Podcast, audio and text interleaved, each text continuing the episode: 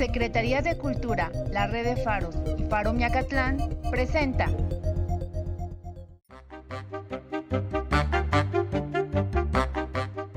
Faro Miacatlán. Radio Contigo. Presenta. Imaginación. Un espacio para imaginar y accionar. Un estudiante le preguntó una vez a la antropóloga Margaret Mead, ¿cuál es el primer signo de civilización?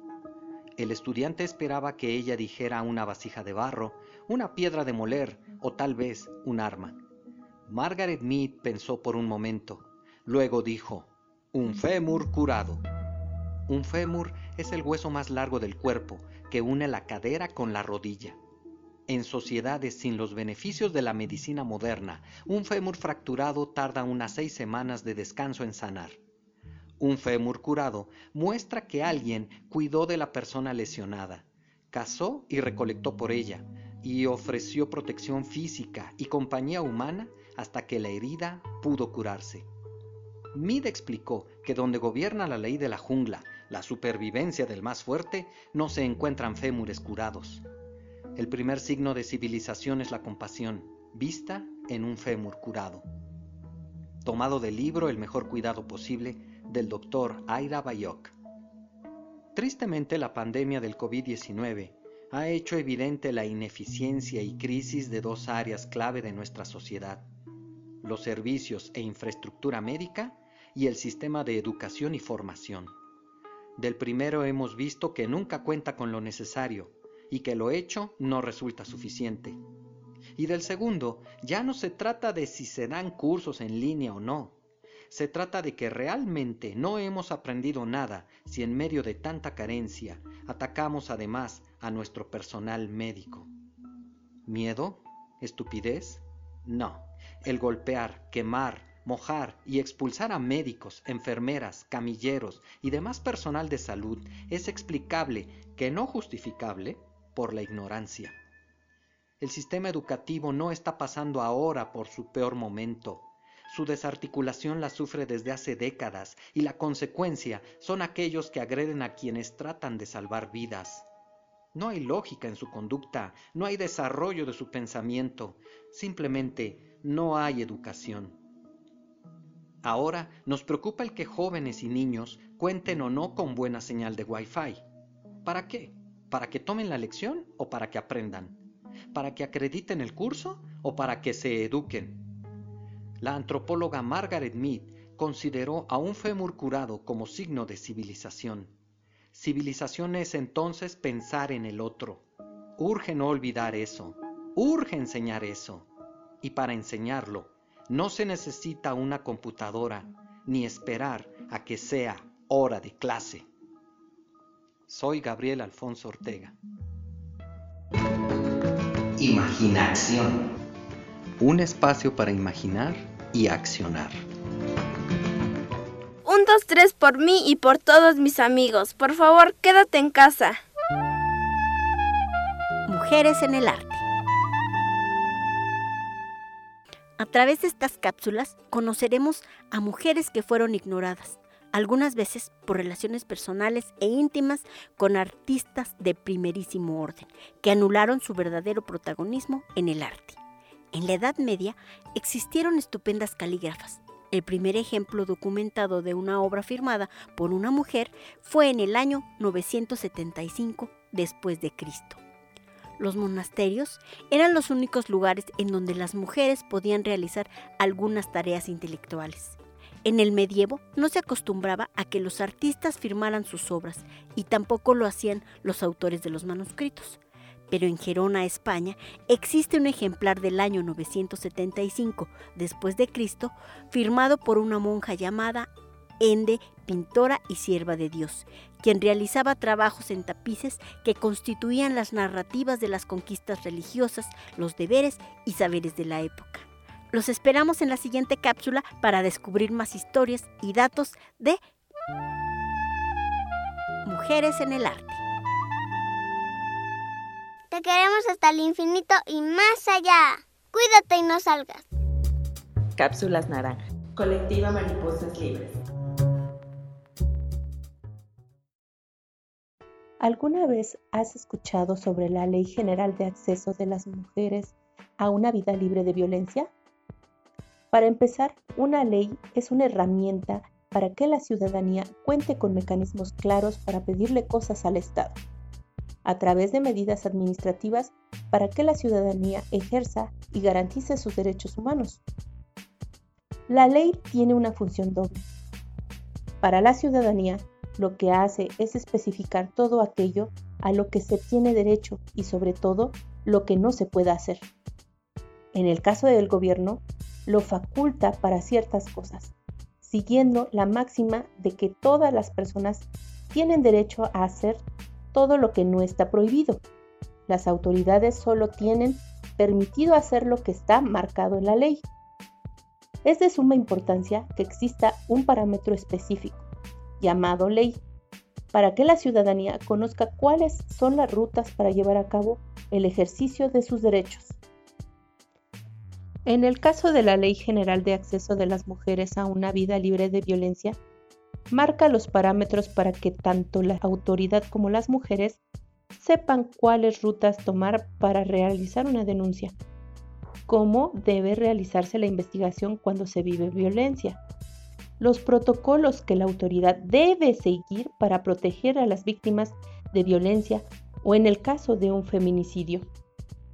La ley es un instrumento de gran importancia ya que otorga herramientas a las mujeres para su protección jurídica. Ahora que sabes qué es la Ley General de Acceso de las Mujeres a una vida libre de violencia, te invitamos a que escuches las siguientes cápsulas, ya que las iremos explorando. Pinta tu mundo de naranja. Hasta la próxima. Tres por mí y por todos mis amigos. Por favor, quédate en casa. Discapacidad en movimiento. Inclusión que se escucha. Nuevamente nos encontramos en este espacio dedicado a la discapacidad. Hoy comentaremos sobre las normas o las reglas que siempre están presentes. ¿Y para qué sirven? preguntaría el niño que cuando es pequeño solo quiere que éstas se utilicen a su favor. Para el adolescente son motivo para ignorarse y para algunos adultos suelen pregonar. Las reglas fueron hechas para romperse. Actitudes y frases como estas me hacen preguntar, ¿y qué pasa cuando existe alguna discapacidad? ¿Sucederá lo mismo en las personas? Y tristemente les puedo comentar que sí, algo similar sucede. Cuando se les enseña normas o reglas que deben aprender niños y niñas con discapacidad, la mayoría de las veces escuchamos decir a sus padres o familiares lo siguiente. No le digas que no, pobrecito, él no entiende, que sí pase, que sí lo tome, que sí lo haga, o peor aún, dale eso para que no grite, dale eso para que no pegue, dale eso para que no se enoje. Estoy segura que este tipo de frases no son utilizadas únicamente para los niños con discapacidad. Tal vez algunas te sonaron familiares.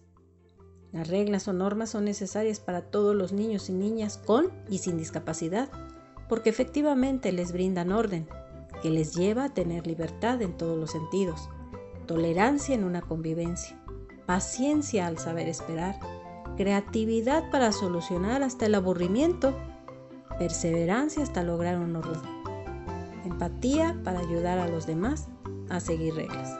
En fin, hoy somos adultos al frente de pequeñas vidas que asimilan todo lo que ven y escuchan. Solo habrá que preguntarnos, ¿los niños y niñas de mi familia tienen orden en sus vidas? ¿Tienen normas o reglas precisas, concisas y bien explicadas? Las respuestas y soluciones están en ti. Siempre nos quejamos de no tener tiempo, los niños y niñas tampoco tienen tiempo para esperarte. Crecen muy rápido. Los niños y niñas con discapacidad tienen ya un reto que vencer. Pero si agregamos en algunos de ellos que nunca se les establecieron reglas y con ello límites, la probabilidad de rechazo social aumentará casi en un 100%. No sé ustedes, pero encontrarte con niños que de entrada dicen gracias, por favor, piden permiso, sabes que detrás de esas palabras hubo tiempo dedicado a las normas y a los límites. Date tiempo para normar la vida de los niños y niñas de tu familia. Ellos crecen muy rápido y tal vez después sea muy tarde. Soy Eugenia Ortega. Taller Psicomotricidad para personas con y sin discapacidad. Discapacidad de movimiento. Inclusión que se escucha. Por el bien de todos, quédate en casa. Nuestra cultura momoshka. Sobre la danza de la fertilidad, o llamada la danza del palo volador, el fraile franciscano Francisco Antonio de la Rosa Figueroa, ministro coadjunto en la doctrina y santuario de Nuestra Señora de Tepepan en los años 1733-1734 y parte de 1735, dio el seguimiento para eliminar esta ceremonia, en su pensar para salvar las almas de los indios, ya que el Teutli era uno de los cerros y adoratorios más famosos entre los indios sureños, agregando con horror que por nombre el Teutli significaba cosa divina, cosa dorada o el dios adorado, del nombre propio Teutl o Teotl, que significa Dios nuestra cultura momoshka. Te queremos hasta el infinito y más allá. Cuídate y no salgas. Participaron en este programa los facilitadores del Faro Miacatlán de los talleres de Teatro en papel, Juguete científico, Psicomotricidad para discapacidad, Taller de encuadernación, Niños Reporteros y el colectivo Mariposas Libres. Voces invitadas, Shanat Chavira, Valentina Cadena y Jesús Linares. Idea original y producción, Regina Rodríguez. Realización, Flor Chavira. Musicalización, Flor Chavira y Regina Rodríguez. Faro Miacatlán. Radio contigo. Gracias por acompañarnos.